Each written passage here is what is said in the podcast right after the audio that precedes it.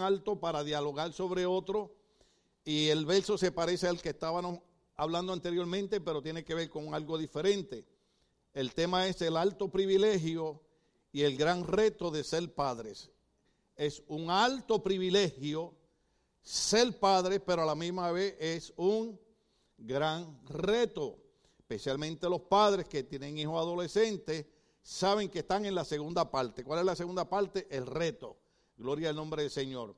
La cuestión es que todos fuimos adolescentes y todos fuimos rebeldes. Eh, ustedes saben, por ejemplo, yo cuando era joven, mi canción fue favorita en Puerto Rico porque yo pertenecía a un partido revolucionario eh, político y, mi canción favorita es Soy de una raza pura, pura rebelde. Usted sabe, eh, pero yo nada más usted también, usted llega a la iglesia y tiene un anillo arriba de santidad. Pues usted era más rebelde que yo, usted era más, más travieso que yo, gloria al nombre del Señor. Y, le dimos, y le dimos batalla a nuestros padres, dimos batalla a nuestras madres, ¿no? Y ahora cuando nuestros hijos nos empiezan a dar batalla, decimos, ¿y a quién salió este? Entonces, el punto anterior ya está, ya está grabado, pero hoy nos, nos toca Gálatas capítulo 6, verso 7, que es bien sencillo. Lo que sembramos es lo que cosechamos. No hay manera, esa ley es inviolable. Aunque una persona no sea cristiana y use esa ley, le funciona. Imagínense los cristianos.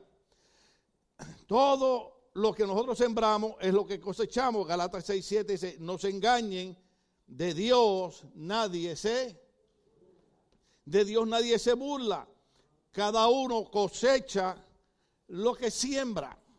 Entonces, cuando usted ve el verso se ve sencillo, pero simple y sencillamente nos está llamando a trabajar, nos está llamando a laborar, nos está, nos está llamando a hacer una tarea, porque si nosotros queremos cosechar buena familia, si nosotros queremos cosechar buenos hijos, si nosotros queremos cosechar eh, eh, eh, buena representación como hispanos, tenemos que estar seguros que estamos sembrando buena semilla. Yo elogio a todos los muchachos que se han graduado de la universidad. Yo elogio a todos aquellos que saben más que yo porque yo fui a la universidad en el 1973. Diga conmigo, algunos de ustedes no habían ni nacido. Imagínense, lo que enseñaban en aquellos años era diferente. Entonces ahora todo está aquí, hermano. Todos los comentarios, cuando yo estudié en el seminario teológico, habría que comprar. Todavía tengo ahí los comentarios gigantescos, todavía los uso. Pero ahora está aquí. Ahora yo digo, oye, pero que muchos, los jóvenes que mucha Biblia saben, y es que hacen así, van donde el primo Google y hacen.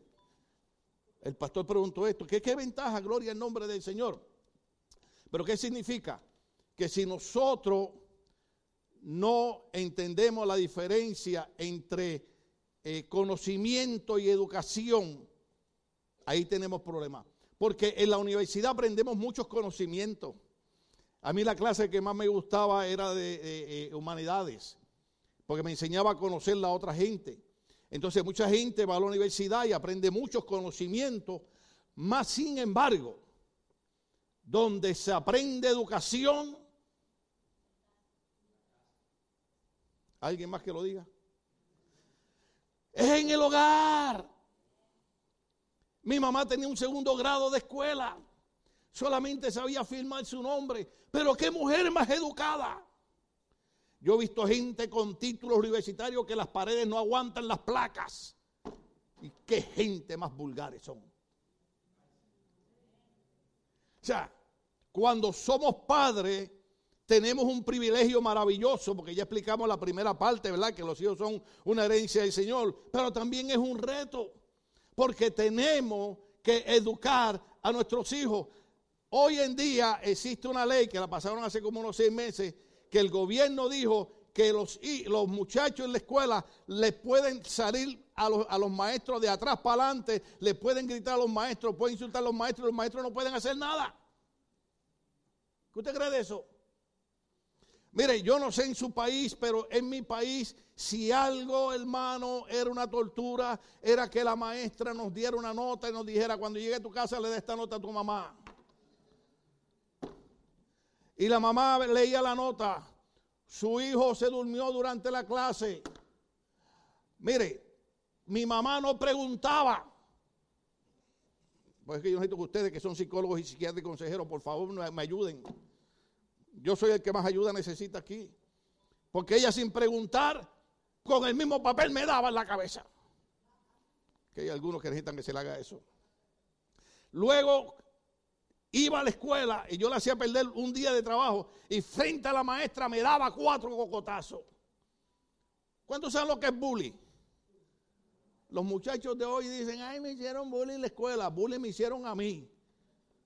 Porque tus papás te corregían frente a la maestra, frente a los hermanos, frente a la clase.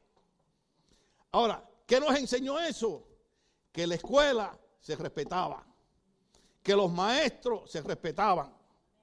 ¿Por qué usted cree que la generación nueva, con excepción de los jóvenes de aquí, un aplauso por los jóvenes de esta iglesia, un aplauso, un aplauso, un aplauso. ¿Por qué usted cree que la generación moderna ni siquiera respeta la iglesia? Hay gente que viene a la iglesia y cree que vienen por una cantina. Creen que vienen para un nightclub. Cuando uno viene para la iglesia, se me fueron los tres minutos. Cuando uno viene para la iglesia, uno viene para la casa del Señor. ¿Y sabe qué dice la Biblia? que donde hay dos o más reunidos en el nombre del Señor, Él está en medio de ellos. Tú no lo ves, pero Él está en medio de nosotros. Tú no lo ves, pero Él pasea por aquí. Tú no lo ves, pero Él toca a la gente. Porque donde hay dos o más reunidos en su nombre, Él está en medio de ellos. El Señor está aquí frente a nosotros. Hay veces que nosotros vemos un policía y rápido nos ponemos derechitos, ¿sí o no? ¿Mm? Aquellos que van manejando y un momento ponen esos anuncios que, dice 30 millas y, aquella luz prende y dice 45 y usted dice, ah", pero un momento ve atrás un black and white, le dicen acá en español. En español le dicen black and white. ¿Sabe lo que es eso? Carro blanco y negro de la policía. Y cuando usted lo ve, yo no sé, yo no sé, la gente suelta la gasolina. ¿Por qué? Porque eso es autoridad. Entonces nosotros tenemos que volver a entender que muchas veces culpamos al que no tenemos que culpar por cosas que nosotros hemos sembrado. Por ejemplo, ¿puedo predicar los 30 segundos que me quedan? Por ejemplo, la gente tiene una mala idea de la iglesia. Esta es la idea que ellos tienen. La iglesia se supone que eduque a mis hijos. La iglesia no es para educar los hijos. Los hijos se educan en el hogar. ¿Sabe por qué? Porque lo que uno siembra es lo que cosecha. Si su hijo se porta mal en la iglesia, si su hijo no respeta en la iglesia, algo hay que buscar, un trasfondo hay que buscar. ¿Qué hago? Eclesiastés dice, las palabras dadas por un pastor y un maestro son como clavos aguijoneantes. Cuando el pastor predica a veces decimos, ay, la agarró conmigo.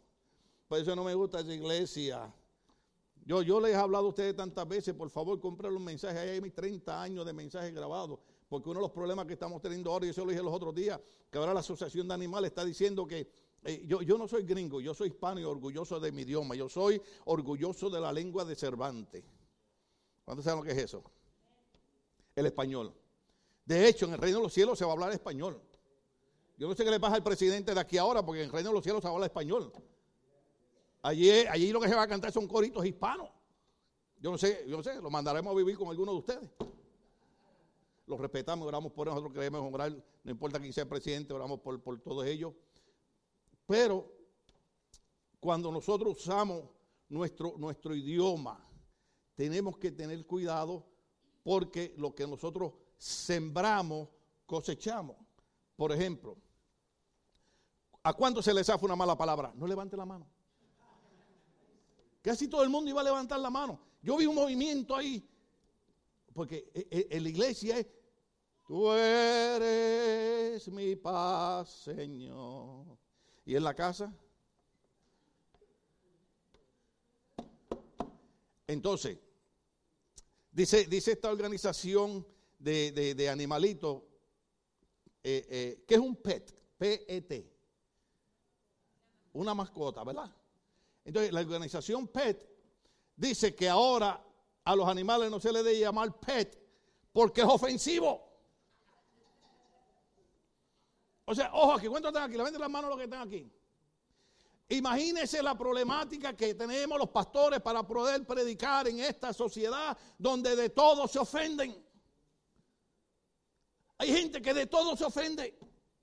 Entonces, muchas veces, a lo mejor no es Gio el que me ofende, a lo mejor soy yo el que em, interpreto que lo que él dijo fue una ofensa para mí, porque vemos gente que de cualquier cosa nos ofendemos. Mire, a nosotros los puertorriqueños nos relajan, nos vacilan, hacen triza con nosotros porque no pronunciamos la. ¿Ven qué sinvergüenza son ustedes? Ustedes son una partida de bullies, son ustedes. Ah. Por ejemplo, un, día conozco a una persona, acaba de conocer, me lo presentan. Me dice, oh, tú eres de Puerto Rico.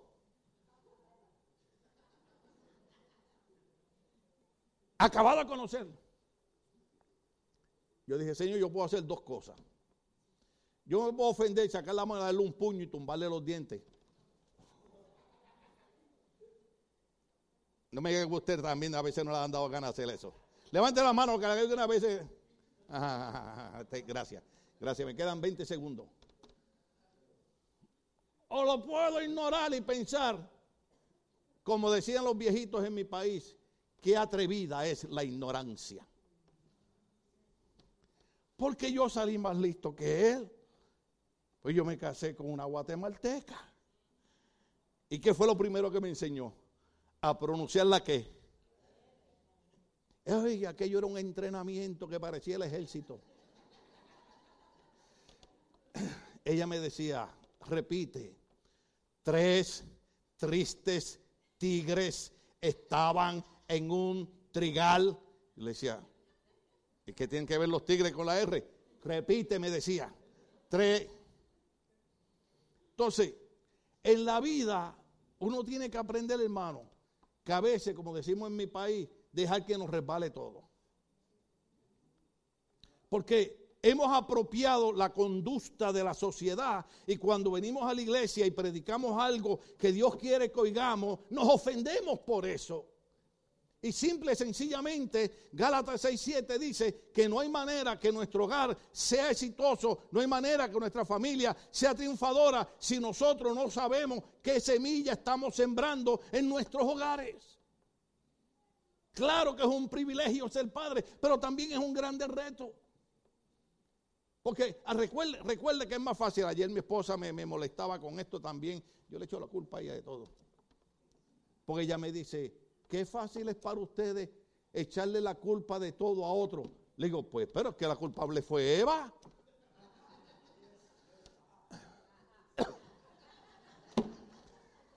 Los hombres, levanten la mano a los hombres. No fue, no fue Eva. ¿Ah? Es, más, es más, la Biblia dice, la Biblia dice, se lo dejo para que usted lo busque, que el hombre por culpa de la mujer cayó en pecado. Ve, usted ve, ve, la pelea, ve la pelea, ve la pelea que hay aquí ahora. Entonces, ¿a qué, ¿a qué vamos? Que la idea es entender que nosotros somos redimidos por la sangre de Cristo. Nosotros hemos sido incorporados a la familia de Dios. Nosotros, dice la Biblia, estamos en este mundo, pero no somos de este mundo. Nosotros somos gente diferente. Nosotros tenemos al Espíritu Santo con nosotros. Nosotros podemos caminar y vivir y criar nuestros hijos de manera diferente para que cuando estemos muriendo sonriamos y digamos, Señor, yo me voy a vivir contigo, pero dejo un buen hijo y dejo una buena hija que no va a dar problema y va a saber sobrevivir en medio de todas las situaciones. Porque si algo es duro en estos días es la vida. Por eso es que aquí nosotros motivamos a los jóvenes, vaya a la escuela, vaya a la universidad, vaya a estudiar. Yo recuerdo un día que mi hija mayor, Elizabeth, cuando se graduó, se fue a estudiar a la universidad en la Florida. Y me llamó y dice, papi, tienes que venir a graduación. Le dije, ay, yo no puedo. Se dice, que tú no puedes. Tú no eras el que me decía que con ese papel es que uno le da en la cara a la gente. Porque yo le decía a ella que con lo único que uno le da en la cara a la gente es con un diploma que dice que uno estudió en una universidad. Ahora, recuerde que yo al principio que eso no significa educación. Porque nuestros abuelitos que no tenían diploma de universidad eran qué? ¿Mm? ¿Se acuerda, ¿Se acuerda eh, eh, eh, en mi país, en mi país cuando usted ve a alguien comiendo, nosotros somos que en Centroamérica, ¿no? Usted lo ve y le dice, buen provecho. Nosotros decimos, gracias. Entonces, en Centroamérica es al revés. Cuando usted termina de comer, que le dice, buen provecho, le digo, ya me lo comí. Entonces, el secreto aquí es, todo lo que nosotros sembramos es lo que vamos a cosechar. Por lo tanto, tenemos un trabajo, tenemos una labor. Dígame bien aquí, ¿cuántos matrimonios hay aquí? Levanten la mano los esposos. Déjeme decirle algo. ¿Puedo decir algo aunque, aunque sea ofensivo? Solo aquel no se ofende por lo que voy a decir.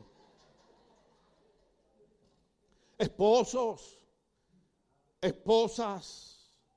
La Biblia dice que a paz nos llamó el Señor. Dejen tanta pelea. Dejen tanto tirijada. En mi país había una canción que se titulaba Jala, jala, jala, jala para aquí, jala, jala. Y a veces hay muchos matrimonios que son así, hermanos, jalando y peleando y discutiendo. Lo que no saben es que hay una esponja. ¿Saben quién es la esponja? Los niños. Que todo lo que ven ellos lo captan. Por ejemplo, hay niños que se crían en hogares donde, donde ven que el padre es un maltratador con la madre y cuando él crece dice, cuando yo me case yo voy a maltratar a mi esposa porque así es que me enseñaron en mi hogar. Ahora, ojo aquí que también viceversa hay mujeres maltratadoras.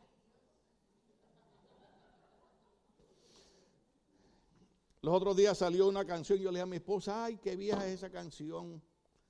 En mi país había una canción de un hombre que la mujer lo deja pero se lleva todo lo de la casa. Y él escribe una canción que dice, abusadora, abusadora, la mujer que yo tenía se llevó todo. Hay mujeres abusadoras.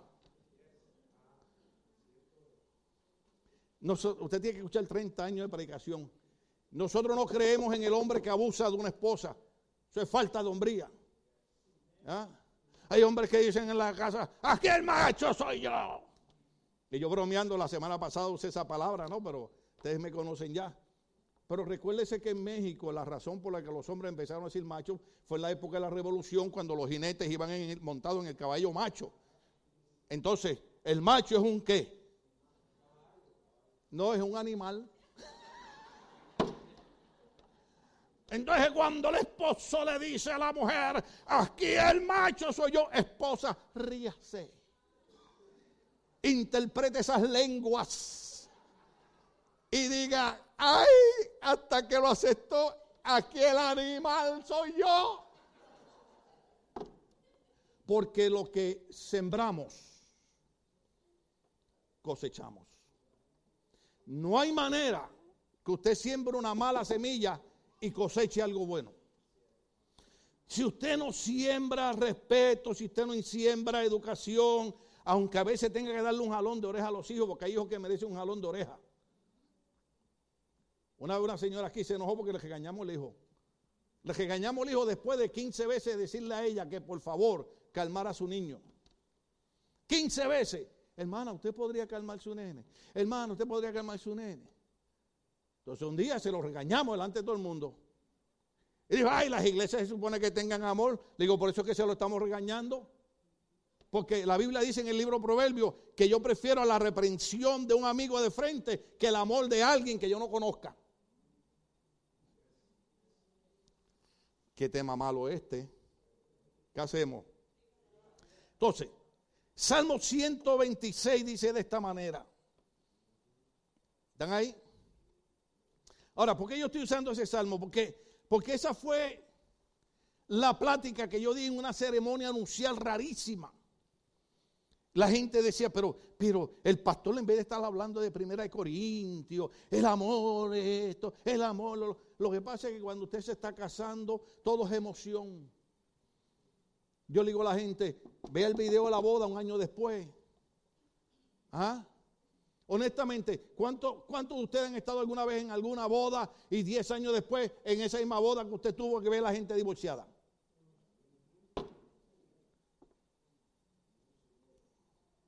¿Qué hacemos? Entonces, a mí me toca hacer a mi hija Stephanie. chacha madura, que fue líder de joven aquí, hizo un trabajo maravilloso, excelente. Pero se casó y vive en Florida, está muy bien allá y está allá, allá sirviendo al Señor. Pero en la boda de ella, como ella y el esposo son muchachos maduros, yo pude usar el Salmo 126. Mire qué locura.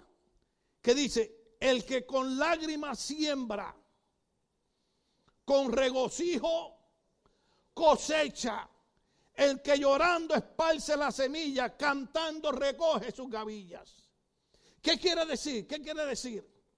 Que para nosotros poder tener un matrimonio exitoso, para nosotros poder tener hijos que cuando crezcan, dice la Biblia, para que cuando crezcan no sean la vergüenza de sus padres, tenemos que aunque no sea fuerte, sembrar una buena semilla. Mi mamá cuando me regañaba y me pegaba me decía, para que llore yo, mejor que llores tú. ¿Usted sabe por qué? Porque ella sabía que un día se iba a ir con el Señor y si no me dejaba educado, ¿qué iba a pasar conmigo? ¿Quiere que le diga algo aquí que yo aprendí con los viejitos? Los niños malcriados nadie los quiere. Podrán hacer buena cara al frente tuyo, pero un niño malcriado nadie lo quiere. Y hay padres que ven que los hijos interrumpen, que ven que los hijos esto, y ellos se ríen. Yo sé que cuesta, yo sé que es duro. ¿Cuántos de ustedes, de los cuantos padres aquí, levanten la mano los padres? ¿Alguna vez usted ha tenido que a su hijo y usted después le dice a otra persona, me dolió más a mí que a él? Claro que sí. Claro que los padres nos hacemos lo fuerte y nos duele más a nosotros cuando los regañamos, pero sabemos que tenemos una responsabilidad, porque aunque en ese momento estemos llorando, sabemos que después vamos con regocijo. No me diga usted a mí, no me diga usted a mí que cuando su hijo se graduó de la universidad usted no está contento. ¿Cuántos padres hay aquí que sus hijos se graduaron de la universidad? Y después vienen algunos bien humildes y dicen, pastor, mi hijo se graduó con honores de la universidad, pero usted sabe, como los cristianos tenemos que ser humildes, yo no me atrevo a decirlo en la iglesia. Mire, el Señor reprenda al diablo. Cuando su hijo se gradúe con honores, usted venga a la iglesia y si me trae el diploma mejor. Y yo lo agarro así y digo, el hijo del hermano y de la hermana se graduaron con honores. Porque yo prefiero decir, que su hijo se graduó con honores de la universidad a decir, oremos por el hijo de la hermana que está preso. Usted ve que usted cree que predicar era fácil. Entonces, el otro salmo que usamos, porque no le puedo hacer toda la ceremonia, a los próximos que case se la hago, es el salmo 127. El salmo 127, oiga bien, oiga bien, yo voy a decir esto aquí con cuidado, con respeto, ¿no? Escuché un predicador que dijo, no hay manera que yendo una sola vez a la iglesia en la semana, tú puedas crecer espiritualmente. Dijo él, ¿quiere que le diga el nombre? Se llama J.O. Lo dijo en inglés. Dijo, it's no way you can grow up in the Lord if you only go one day a week to the church. Dijo él, yo no tengo problema. Si usted solamente puede venir los domingos, venga solamente los domingos. Yo no tengo problema con eso. Pero aproveche el mensaje. ¿Sí o no? Ahora, ¿por qué razón decimos eso? Porque el Salmo 127 dice que no hay manera que nosotros como padres podamos tener un buen hogar y podamos tener buenos hijos y podamos tener un buen matrimonio si Dios no es parte Usted oye la moda ahora. Ah, yo no necesito a Dios en mi hogar. Yo no tengo que ir a la iglesia para servir a Dios. Mire lo que dice el Salmo 127. Si el Señor, ¿quién? Y está con ese mayúscula, significa Dios. Si Dios no edifica la casa, en vano se esfuerzan los albañiles. Si el Señor no cuida la ciudad, En vano hacen guardia los vigilantes. ¿Qué significa eso? Que a nosotros nos toca hacer un trabajito. Ese trabajito es incluir a Dios en nuestras vidas. Ese trabajito es, yo quiero conocer la palabra de Dios, yo quiero leer la Biblia. No solamente los domingos, ustedes son muy listos y muy tramposos. Usted dice, ay, a mí me gusta ir el domingo a la iglesia porque el pastor le explica. Sí, amén, gloria a Dios. A mí me gusta explicar la palabra del Señor. Pero usted tiene que tener su vida privada, usted tiene que tener su devocional privado, usted tiene que agarrar la Biblia y leerla diariamente. Usted tiene que tener un ratito de oración con Dios. Y usted tiene que congregar. Porque la Biblia dice, no dejes de congregar como muchos tienen por costumbre. Si yo hubiera escrito ese verso, claro que si el Señor lo escribió está bien, pero Hebreo 10, 25 dice, no dejen de congregar como algunos tienen por costumbre. Yo diría, no dejen de congregar como muchos tienen por mala costumbre. Porque nosotros somos como los niños, somos esponjas para que se nos pegue lo malo, pero para que se nos pegue lo bueno, qué difícil es. Entonces, Dios, iba a decir debe, pero tiene que ser parte de nuestras vidas. Porque hay cosas en nuestras vidas que solamente el Espíritu Santo las puede hacer. Yo dando la clase de teología llevé a los muchachos el libro de Gálatas y les dije, porque estamos hablando de los demonios. No estaban hablando de usted, estaban hablando de los demonios. Entonces le dije que por favor me dieran el libro de Gálatas, donde el libro de Gálatas enseña que hay un montón de cosas que son frutos de la carne. En otras palabras, yo sé que es más fácil reprender al demonio de la ira. Demonio de enojo, demonio de ira, suelta a esa persona y vete en el nombre de Jesús. Amén. Pero si el Señor no edifica la casa, ¿sabe qué significa eso? Que muchas veces le echamos la culpa al diablo por nuestro mal carácter. Mire que está la dice, será de ti que están hablando. Yo le voy a decir a ustedes, como dijo un predicador que vino aquí, los veo muy serios. Pero muchas veces la razón que nosotros no mejoramos nuestro carácter es porque Jehová no está edificando nuestra casa porque no lo hemos dejado entrar. Alguien dijo una ocasión que la pintura esa donde Jesús está tocando en la puerta no tiene la manilla de abrir la puerta por afuera, sino que se abre por dentro. Por eso es que la Biblia dice, dame hijo mío y tu corazón, y aquí yo estoy a la puerta y llamo. Si alguno viene, eh, Jesús está llamando, pero nosotros somos los que abrimos la puerta de nuestro corazón. Entonces, si Dios no es parte de nuestra familia, si Dios no es parte de nuestro matrimonio, si Dios no es parte de nuestro hogar, si Dios no es parte de nuestra relación con nuestros hijos, entonces en vano, diga conmigo en vano, en vano edificamos. ¿Por qué? Porque muchas veces los esposos son los que van a, van a entender esto. ¿Cuántas veces los esposos de momento se han enojado por algo? All the time, hasta en inglés lo dijeron. Está diciendo eso porque le ofreció una Mercedes-Benz. Yo le compré, yo le regalé a mi esposa un Mercedes-Benz. ¿Cuántos se acuerdan? Un Mercedes-Benz azul. ¿Se acuerda aquel carrito modelito que compré allá en Seattle, Washington? De aquí está tu Mercedes. Ahora me dijo que quiere una guagua. Le dije, ah, para eso sí hablas, hablas puertorriqueño, ¿verdad? Porque en Centroamérica no dicen guagua, esa es en Puerto Rico. Pero para que, para que yo estuviera seguro que había entendido, me dijo, quiero una guagua Mercedes Benz. Le dije, baby, tú te ganaste una, no, 10. Oiga, y me metí a la página a buscar los precios. ¿Sabe cuánto vale la guagua? Me costaría 30 años más de trabajo. Entonces, le dije que tuviera misericordia de mí. Entonces, ¿qué ocurre? Hay veces que los matrimonios se enojan. Pero cuando Dios es parte de ese matrimonio, cuando Dios es parte de esa familia, el Espíritu Santo de Dios, dice la Biblia, que cuando nosotros, oh santos, aleluya, Cuando nosotros hacemos algo malo, el Espíritu Santo de Dios redarguye nuestros corazones. ¿Sabe lo que es redarguir? No es la conciencia. ¿Cuántos de ustedes han hecho algo malo que dice mi conciencia me está atormentando? Vamos a ver, de verdad. Algunos de ustedes se tuvo que haber comido una dona de más. ¿Ah?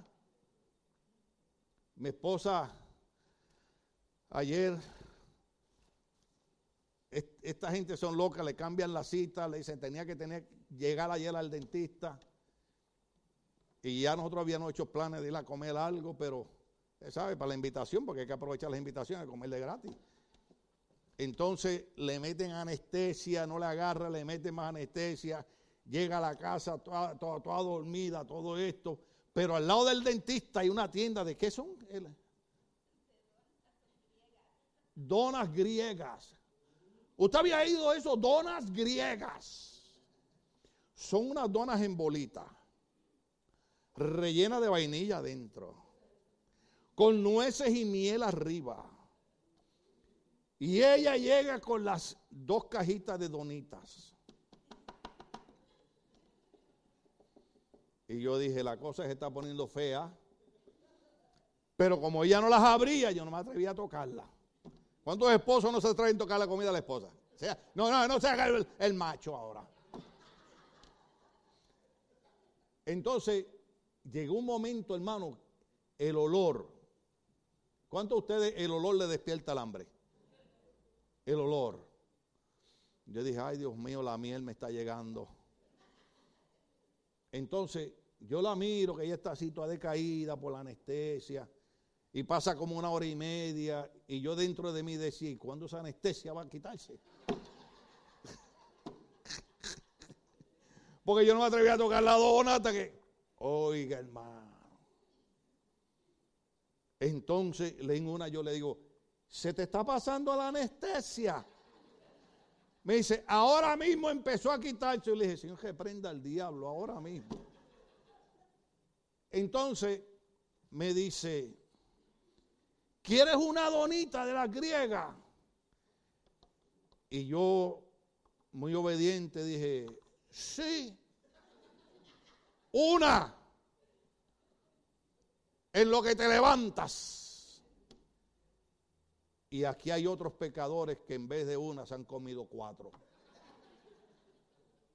Y a veces los matrimonios tienen diferencias y a veces tienen enojos, pero el Espíritu Santo, no la conciencia, el Espíritu Santo comienza a trabajar en nuestros corazones. Esa es la importancia de que el Espíritu Santo sea parte de nuestras vidas.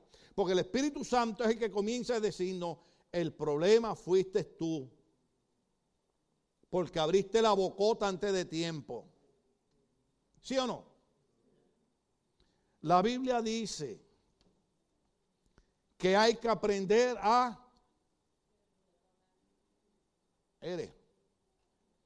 Porque hay veces que hablamos y decimos cosas feas.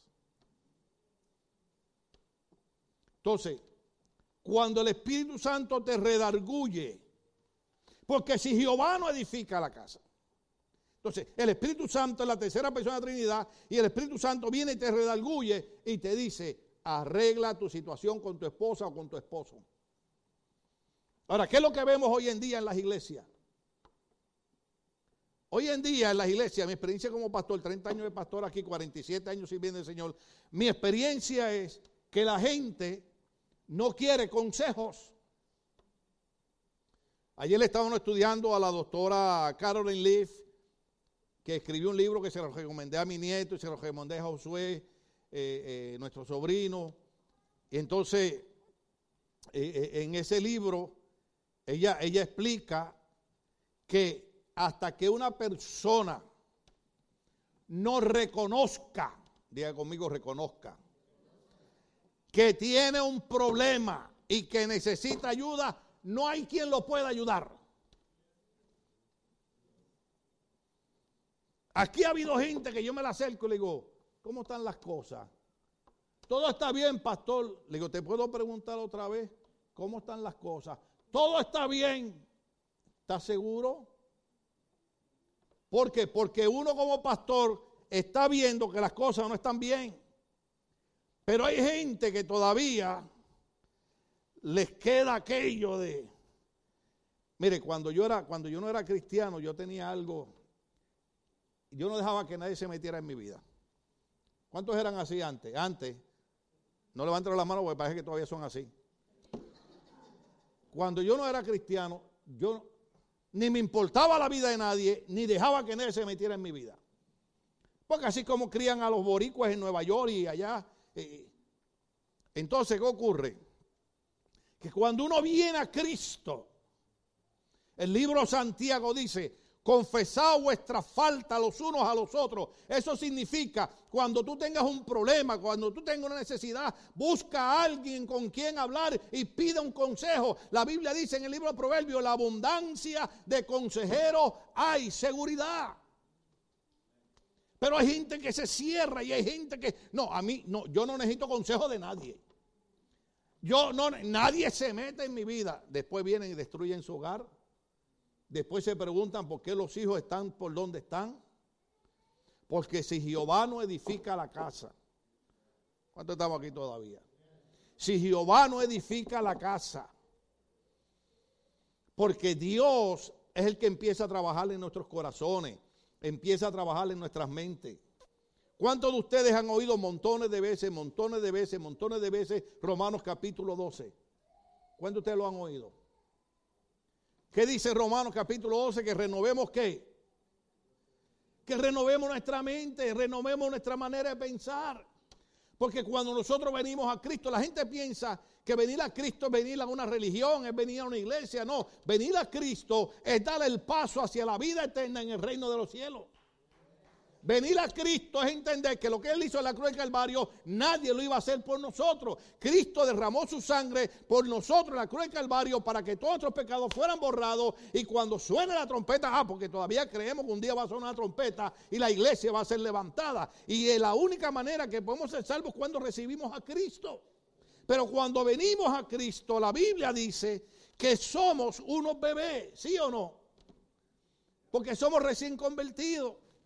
Somos unos bebés. Pero ¿qué ocurre? Que empezamos a pasar un año, dos años, tres años, cuatro años, cinco años en la iglesia. Y un día el apóstol Pablo le escribe a las iglesias y les dice, tengo que darles leche como si fueran niños. Porque siendo, debiendo ya ser maduros en la palabra de Dios y debiendo ya estar recibiendo mensajes que son carne, se están portando como niños, hay que volver a darle leche. Cuando venimos al Señor, cuando recibimos a Cristo, somos salvos, nuestro espíritu inmediatamente es salvo. Pero después viene lo que se llama el proceso de la, san, de la santificación. Y ese es el proceso del crecimiento. Ese es el proceso, ¿ves? Que ahí es donde Dios empieza a permitir ciertas cosas porque aquellos que tienen mal carácter y vienen a Cristo, el Señor empieza a enfrentarlos con problemitas. Para que empiecen a qué? A controlar su qué? Su mal carácter. Déjame decirle algo aquí. Nadie levante la mano. ¿Cuántos tienen mal carácter? Nadie levante la mano, dije. ¿Usted sabe por qué le dije que no levantara la mano? Porque la verdad, la verdad, la verdad, la, en las iglesias siempre hay uno que otro loco, así que voy a hacer esta pregunta. ¿A cuántos de ustedes les gusta que los traten mal? ¿Cuántos de ustedes les gusta que los maltraten? ¿Mm? ¿Cuántos de ustedes les gusta? ¿Me perdonan las hermanas si digo algo? Yo amo a las hermanas aquí. Yo soy defensor de ustedes. Yo soy defensor de las mujeres. Es más, yo cuando yo era chiquito había una negrita, una señora negrita que era una negrita, la cosa más linda que había en Puerto Rico, se llamaba Inés. Yo, le ayudaba a sacar la carne de los bueyes, ¿sabe? usted no sabe lo que es eso. ¿Y sabe cómo me decía ella, la nena? ¡Ay! Un día yo se lo dije a mi esposa, me dijo, y ella te decía la nena. Y le dije, sí me decía la nena, fíjate. Oiga, pero sinceramente, sinceramente, ¿A cuántas las hermanas le gusta que le digan viejas chancrotudas? ¿A cuántas las hermanas le gusta que le digan chimotrufia? Aguanta las hermanas le digan que le digan el Melinda Linda. Solo los de México saben de quién estoy hablando. Los hombres. Los hombres, mire, esposa, le voy a decir la verdad, le voy a decir la verdad. No compare a su esposo con nadie porque ellos se enojan. Sí, sí, sí, sí, sí, sí. Pues óigame bien para los que tienen mal carácter, como yo, yo tenía mal carácter. Y Dios me puso con un pastor que era peor que yo. Mi esposa me dice, Dios te llevó donde ese pastor porque si no, nunca permanecía en las cosas del Señor. Y yo estoy en las cosas del Señor por aquel pastor que no sabía leer bien la Biblia, que no tenía universidad teológica, que no sabía predicar, pero era un hombre que tenía una relación con Dios. Y desde el altar me regañaba. Es más, Desde el altar. Yo recuerdo que yo empecé en la universidad y desde el altar él decía, aquí hay algunos que creen que porque van a la universidad y hablan bonito saben algo de Dios. Desde el altar. Entonces yo miraba así y decía, el único que está yendo a la universidad soy yo. Cuando él terminaba, yo siempre con mucho respeto, porque nosotros enseñamos a respetar a la gente adulta, ¿no? decía, pastor, mire, perdóneme, eh, eh, mire, usted dijo esto y yo. Eh, en Puerto Rico usamos la palabra bendito. Bendito, el único que está yendo a la universidad soy yo. Me dice, pues vaya a orar lo que tiene que hacer. Yo esperaba que él me dijera, ay, mira, disculpa si te sentiste mal. No, vaya a orar. Yo decía, Dios mío, yo que vengo, que yo no le aguanto nada a nadie. Y, y, ¿sabes lo que me enseñó el Señor? La razón que te puse con ese pastor es para que aprendas obediencia. Lo dije hace dos semanas, aquí lo estoy repitiendo.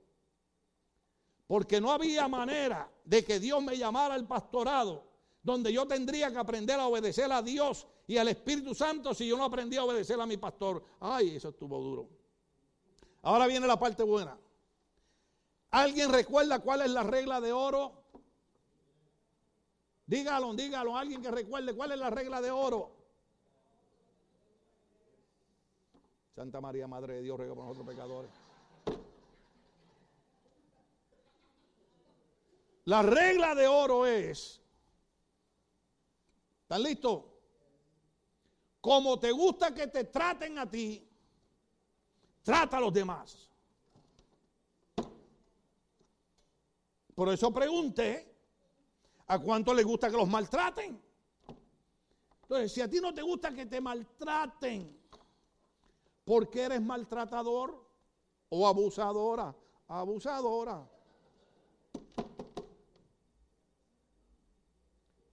Es un privilegio ser padres, pero también es un reto. Porque envuelve todo lo que yo he acabado de mencionar. Porque todo lo que nosotros hacemos, nuestros hijos lo están mirando. Ayer le leí un proverbio a, mi esposa que ahora no sé dónde está, porque ya por estarme juntando con ustedes ya. Pero usted sabe qué dice, que los abuelos dejan herencia a los nietos. Le dije, ¿cómo? Le dije, Señor, eso está en la Biblia. Le dije, se salvó mi nieto y mi nieta también.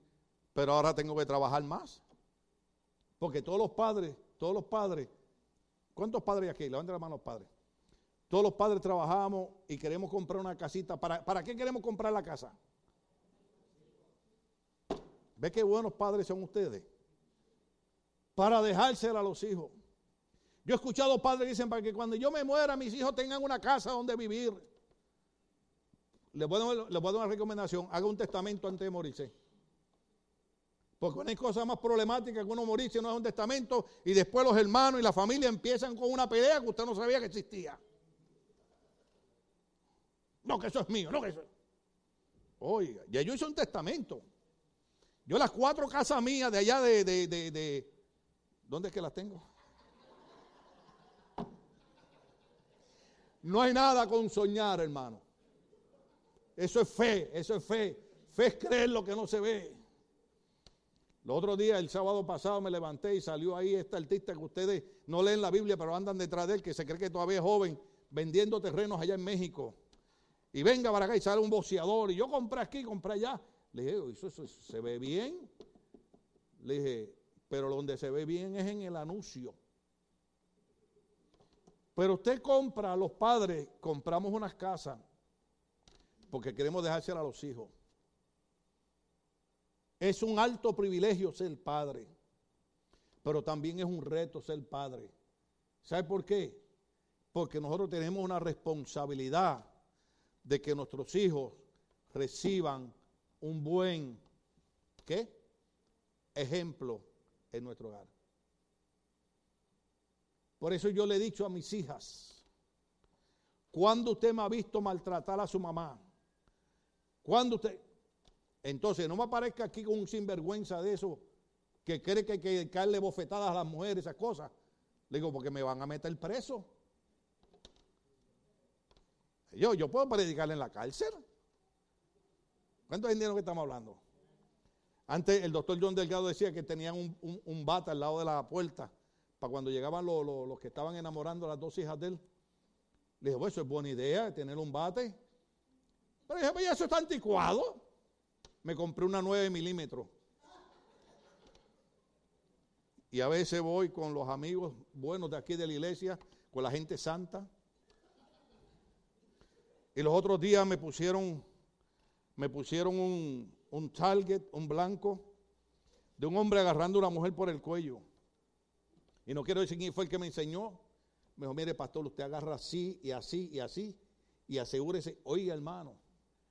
Y aquel blanco estaba de aquella distancia de uno que estoy mirando.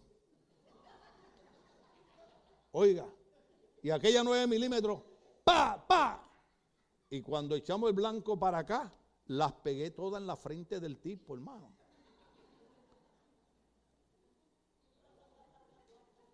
Ustedes saben que estamos bromeando, ¿verdad? Pero ¿cuántos ustedes saben que no es broma que si Jehová no edifica la casa, en vano trabajamos? Dios tiene que ser parte de nuestro hogar. Nosotros tenemos que sembrar. Sembrar. No es fácil. No es fácil. Yo no sé cómo es que dicen por ahí, pero dicen que, que, para criar un niño se necesita qué? ¿Toda una qué? Toda una tribu. Criar hijo no es fácil. Yo a veces veo, veo la juventud de hoy en día y veo la niñez de hoy. Me perdonan esto para terminar. Yo veo la niñez de hoy en día y yo digo, ay Dios mío, si mi abuelita resucitara. ¿Cuánta gente hay de 50 años para arriba aquí?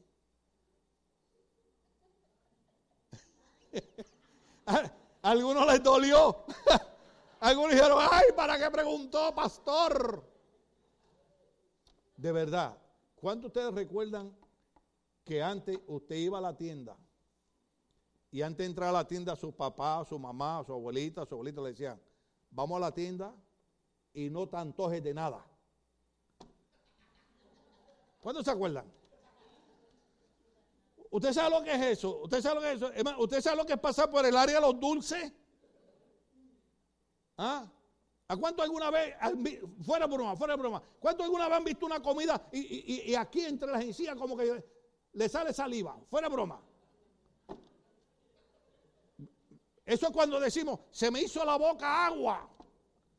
Y yo chiquito pasaba por los dulces, hermano, y, y toda la boca llena, parecía que tenía agua. Y entonces, a mí me encantan las galletas de higo. Ahora no, porque ahora mi esposa me dice, a veces vamos a, la tienda y, agarro un paquete y me dice, ¿para qué agarraste eso? Dice, no, tú sabes que de noche, dice, no, de noche le doy, le doy un yogur. Y la tengo que poner para atrás, hermano. Y yo le trato de explicar. Resolvemos cuando lleguemos a la casa, mi amor. Yo le trato de explicar, mamita, que tú no entiendes. Es que esta galletita costaba un centavo cuando yo era chiquito. Y mi mamá me compraba una. Porque un día me preguntaron por qué las galletitas. ¿Cuántos saben lo que son las Fig Newtons? Un día me preguntaron por qué yo me las comía. Cuando yo agarro las Fig Newtons, yo, le, yo, yo me como las orillas primero. Las orillas primero. Después la volteo y le como una tapita primero. Después la volteo y hago como un sándwichito. Y me como la otra tapita. ¿Sabes por qué? Porque cuando chiquito no había más que para una galleta nada más. Y esa galleta tenía que durar. ¿Cuánto entienden lo que estamos hablando? Oiga, hermano. Mi mamá me decía, vamos a a, visitar. Y usted se sienta ahí y de ahí no se mueve. ¿Cuántos, cuántos, cuántos se sentaron en aquellas sillas de lata? y yo ahí sentado. Y las nalguitas se me dormían. Y, y, de verdad, y de verdad, uno siente como que tiene hormiga, ¿verdad? Y después quería usar el baño. Y no me atrevía a levantarme, aquí me orino encima. Esa es la diferencia entre conocer la palabra de Dios y no conocer la palabra de Dios. Nosotros no creemos en el abuso. Nosotros no creemos en el maltrato. Usted no tiene que maltratar a sus hijos. Usted no tiene que ser abusador. Nuestros padres lo hicieron porque ellos no tenían las capacidades que tenemos nosotros. Pero si usted desde chiquito le enseña a su hijo y a su hija, yo soy su mamá, yo soy su papá. Yo tenía que respetar a mi mamá, a mi papá. Yo me crié sin padre, porque mi mamá me dijo, aunque, aunque él no esté en su vida, cuando usted lo vea, usted le pide la bendición. Y usted lo trata con respeto. Después tenía que respetar a mis hermanos mayores, tenía que respetar a los tíos. Ojo aquí, los vecinos. ¿A cuántos los vecinos los engañaron? Porque lo que sembramos, diga conmigo lo que sembramos, cosechamos. Si Dios no es parte de nuestra vida, déjeme decirle algo. Yo sé que esto es ofensivo, pero lo tengo que decir. Yo no sé si mañana yo me muero. Tranquilo, tranquilo, todavía me falta mucho. Pero le tengo que decir esto. Usted no puede estar viniendo a la iglesia una vez cada seis meses. Dios tiene que ser parte de nuestras vidas. Porque si Jehová no edifica la casa, en vano trabaja. No importa lo que hagamos, si Dios no es parte del hogar y de la familia, tendremos problemas. Cristo no edificó la iglesia porque no tenía más nada que hacer. Es más, hoy yo predico con gozo. Yo los veo a ustedes ahí sentados y digo, Señor, qué maravillosa es esta gente, qué gente linda, qué gente buena. Esta gente pudiera estar viendo televisión hoy. Estaría, mire, antes, era, antes tres canales nada más. ¿Cuántos se acuerdan? Aquí tiene que haber gente vieja. ¿Cuántos acuerdan los televisores que había que levantarse a cambiar? ¿Cuántos de ustedes alguna vez le tuvieron que meterle el, el alicate, las pinzas para... ¿Ah? ¿Cuántos se acuerdan que había que, mover la antena de conejito? Sí. Les confieso un pecado mío. ¿Se lo confieso? Cuando yo pongo una película que tiene anuncio, la cambio. Y antes nos tragábamos hasta los anuncios. ¿Sí o no? Hermano. No, no, no, Está bien, hay que usar la tecnología, hay que usar eh, todas estas cosas. Pero vamos a darle, porque el refrán de nosotros es este. Yo le quiero dar a mis hijos lo que yo no tuve. Es cierto. Yo dije aquí hace una semana o dos semanas, si yo recorrí 20 millas, mi hijo no tiene que recorrer 20 millas. Recorre 5 nada más. Las otras 15 te las voy a enseñar. Dele a sus hijos lo que usted no tuvo. Pero también dele lo que tuvo. ¿Qué usted tuvo? Le enseñaron a respetar a sus papás. Le enseñaron a respetar a los adultos. Nosotros éramos unos sinvergüenza en Puerto Rico. Yo me metí en baile y nosotros salíamos 3, 4 de la mañana y bebíamos y nos emborrachábamos y hacíamos cuantas cosas. Y éramos unos malcriados y peleábamos los amigos los unos con los otros. Pero a la gente adulta Líbrenos Dios le faltáramos el respeto. No importaba quién fuese. Y yo empecé diciendo que aquí pasaron una ley en California, que ahora los estudiantes le pueden salir con cosas a los maestros y los maestros no pueden hacer nada. Por eso es que yo necesito que los padres entiendan esto. Si en las escuelas que van sus hijos se lo permiten, está bien. Pero yo necesito ¿Me dan un segundo? Yo necesito que ustedes entiendan que las maestras y los maestros aquí las maestras de niños, los maestros de adolescentes, los maestros de jóvenes, están haciendo un trabajo porque aman las familias.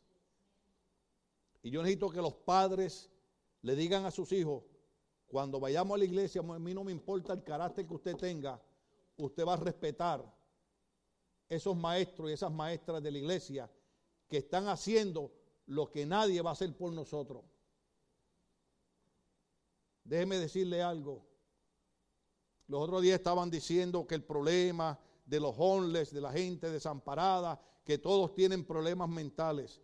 Y yo le dije a mi esposa estas palabras. Yo estoy seguro que mucha de esa gente que tuvieron problemas mentales, que están tirados en la calle, buscaron ayuda. Y en, y en muchos lugares le cerraron las puertas. Porque si usted no tiene una buena aseguranza o no tiene dinero, lo mandan allá donde tiene que esperar 24 horas en emergencia muriéndose. Y sus hijos vienen a la iglesia a recibir una enseñanza, oiga bien, que va a transformar la vida de ellos para bien, para el resto de su vida. Aquí vino un muchacho, ¿de, dónde era? ¿Qué fue? ¿De dónde vino? ¿De Washington fue que, que vino el funeral de, que, que estuvimos haciendo? Vino de Washington, muchacho. Y nos vio en la funeraria. Pastores, ¿cómo están? Dios me los bendiga. Y el domingo vino a la iglesia. Y después se le dice, presentámosle, ya tenía que 22 años, ya tenía el muchacho, 21 años. Le hicimos, bueno, y, pero ven acá, y, y, mi esposa desde acá arriba le dice, no, pastores, lo que pasa es que yo cuando chiquito venía a la escuela bíblica de vacaciones. Oh, está bien. Y mi esposa le dice, ¿qué es lo más que te gustaba en la iglesia? Decía, eso mismo, BBS. Hoy el muchacho no es drogadicto, no es pandillero, estudió, está en la escuela, ¿sabe por qué? Porque vino a una iglesia donde hubieron gente que con amor y voluntariamente le enseñaron la palabra del Señor. La iglesia no es una religión. La iglesia no es una religión. Hay que gozarse, hay que alegrarse. Les pedí un segundo y ya me pasé. Le di un segundo más, es que hay una birria esperándonos allá atrás. Mire, hermano, mire. Hay un reverendo que es un predicador tremendo, vive en la Florida. No puedo decir su nombre, no quiero que sepan que es el hermano Suárez. Y el hombre, el hombre hace un trabajo con la comunidad maravilloso. Él estuvo aquí, predicó un predicador tremendo. Lleva a los jóvenes un día a la playa y él se pone unos pantalones cortos, nosotros decimos unos shorts. ¿Sí? ¿Cuántos han puesto shorts? Aleluya. Especialmente los casados en su casa, póngase para que ver si la esposa es, ¡uh! Wow, wow, alabado sea Cristo, usted sabe. Ahora, si tiene las piernas flacas como gallina, mejor póngase pantalones largos. ¿eh? Ya dañé la predicación también que iba. Oiga, y yo no sé cómo, él me dice a Mitín, yo no sé cómo, en mi país, en Puerto Rico, había un hombre que tenía programa de radio, que él era muy extremista. Entonces, él predicaba que los hombres no podían usar pantalones cortos. No estoy hablando del hermano Gigi Ávila, ¿ok? Estoy hablando de otro predicador. Hermano Gigi Ávila lo respetamos se quedó en nuestro hogar varias veces, le apoyamos su campaña. Aunque predicaba también así, pero, pero era un hombre de Dios. Pero estoy hablando de otra persona. Y por la radio empieza a decir, el presbítero de las asambleas de Dios en pantalones cortos, qué mal ejemplo ese. Le digo, mira, el hombre estaba en pantalones cortos porque estaba haciendo un trabajo con los muchachos que están en problemas de droga, con los muchachos que están en problemas de aprendizaje, y él los estaba llevando a un campamento para ayudarlos a enderezar y triunfar en la vida. Y si yo por ayudar a uno de sus hijos me tengo que poner pantalones cortos y sandalias y me la pongo, hermano, porque es más importante. Muchas veces confundimos la relación con Dios con religión. La iglesia no es religión. Respetamos la iglesia, ¿sí o no? Respetamos el orden de la casa de Dios. Pero no confunda, no confunda el evangelio con religión. Hay veces, hay, veces, hay veces que no somos felices porque estamos más preocupados por, eh, ¿qué, va a decir fulano? ¿Qué va a decir fulana? Mire, déjeme decirle algo, déjeme decirle algo. No importa cuán bueno usted sea, siempre alguien va a hablar mal de usted. ¿Sí o no? No importa cuán linda usted sea, siempre otra mujer va a encontrarle un defecto. Por ejemplo, mire, mire, mire para acá, mire, mire, mire, mire, qué belleza, mire, mire. Mire esto, mire esto, mire. Yo cualquier lado es lindo, yo me puedo retratar de cualquier manera. La gente dice ahí que, que pastores en las iglesias no se predica así. Es que mira, la mayoría de nosotros tendemos a creer mentiras. ¿Ah? Viene alguien y te dice, no lo trate. ¿Usted sabe por qué yo entré a la universidad? Porque cuando terminé mi, escuela superior, un familiar mío me oyó que yo dije, voy para la universidad a estudiar ciencias sociales. ¿Y sabe qué él me dijo? No lo vas a lograr, ninguno de nosotros hemos ido. Y en vez de yo tomar eso como una derrota, dije, ah, nadie ha ido, pues yo voy a romper el hielo. Entonces, cuando alguien te diga a ti que tú no lo vas a lograr, tú decir, ah, no lo voy a lograr, pues yo voy a ser el primero en romper el hielo y yo lo voy a lograr. Bendito sea el Señor. Sé el primero en cambiar la historia, sé el primero en cambiar el panorama. No acepte las mentiras del diablo. Muchas veces, ah, yo lo dije hace como dos semanas, venimos arrastrando las cosas viejas de nuestra familia. Termino con esto. ¿Por qué razón usted cree que sus abuelos y sus papás cruzaron la frontera para acá? ¿Por qué razón usted cree que ellos sufrieron la persecución y la discriminación? Para que hoy en día los hijos y los nietos sean hombres y mujeres de bien en este país y le enseñemos a esta gente que nosotros somos iguales o mejores que ellos. Bendito sea el Señor. Estamos de pie, querida iglesia, aleluya. Es un alto privilegio y un gran reto ser padre. Lo que